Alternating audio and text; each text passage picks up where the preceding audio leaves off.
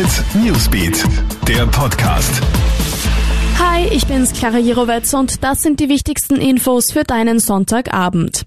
Mit den Ausgangsbeschränkungen steigen auch die Fälle von häuslicher Gewalt. Und ein besonders heftiger Vorfall hat sich in Maria Tafel im Bezirk Melk ereignet.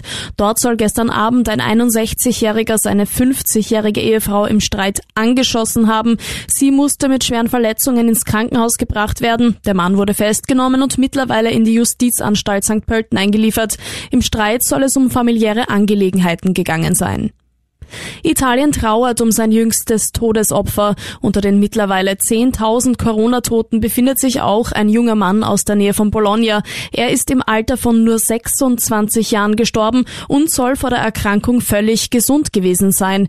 Erst diese Woche ist er mit Corona-Symptomen ins Krankenhaus eingeliefert worden, wo er schließlich gestorben ist.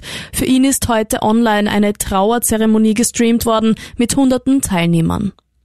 Könnten schon bald Tauchermasken in Spitälern zum Einsatz kommen? In Italien überlegt man jetzt, Corona-Patienten mit Hilfe von herkömmlichen Tauchermasken künstlich zu beatmen, falls nicht genügend Beatmungsgeräte verfügbar sind. Inzwischen haben auch andere europäische Krankenhäuser die Idee aufgegriffen und in Belgien sind Tests am Patienten geplant.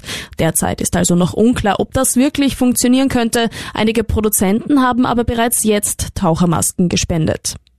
Alle Updates bekommst du auch stündlich im Kronehit Newsbeat online auf kronehit.at sowie in unseren täglichen News Podcasts. Ciao und bis bald. Kronehit Newsbeat, der Podcast.